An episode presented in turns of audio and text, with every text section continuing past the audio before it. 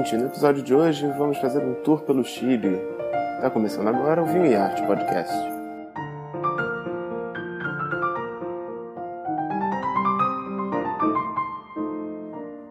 Começou ontem e vai até o dia 30 de novembro mais uma edição do Tour Vinos del Sur da Vinho Arte. E vamos fazer aqui edições especiais do nosso podcast, trazendo para vocês um pequeno diário dessa viagem, com depoimentos de que rolou em cada um dos dias desse tour bacana que a Maria Amélia está conduzindo diretamente do Chile.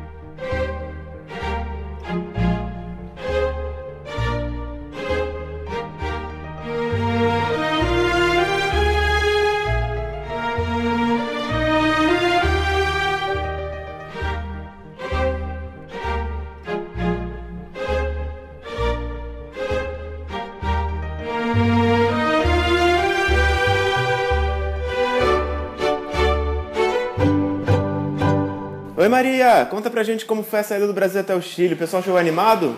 Oi Marcelo, muito bacana estar hoje uh, fazendo essa nossa primeira edição do podcast internacional. Tá um final da tarde lindíssimo aqui em Santiago e nós estamos numa recepção muito especial na Vinha Santa Carolina.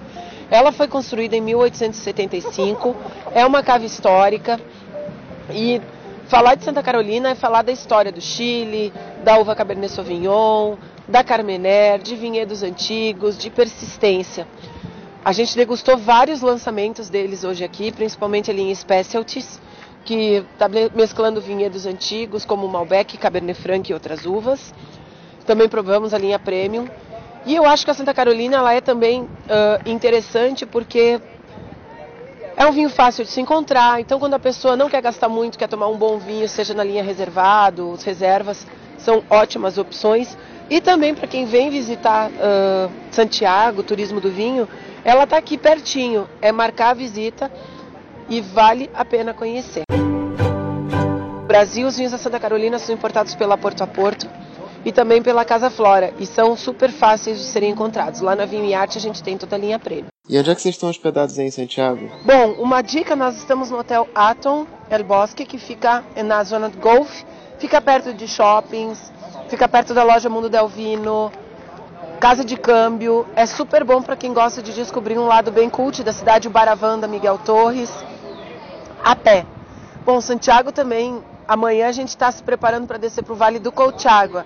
Aí sim tem outras dicas e outras vinícolas para apresentar. Bom, primeiro dia de viagem tem o translado, tem a chegada no hotel, todo esse processo, então o passeio mesmo no primeiro dia fica um pouco reduzido, mas bacana que já conseguiu ir na Santa Carolina, conhecer essa primeira vinícola, e eu espero que nos próximos dias você possa trazer mais novidades e mais diversão pra gente, pra gente conhecer um pouco mais do Chile, um pouco mais dessa cultura de vinho tão forte que a gente tem aqui na América do Sul. Até amanhã, Maria!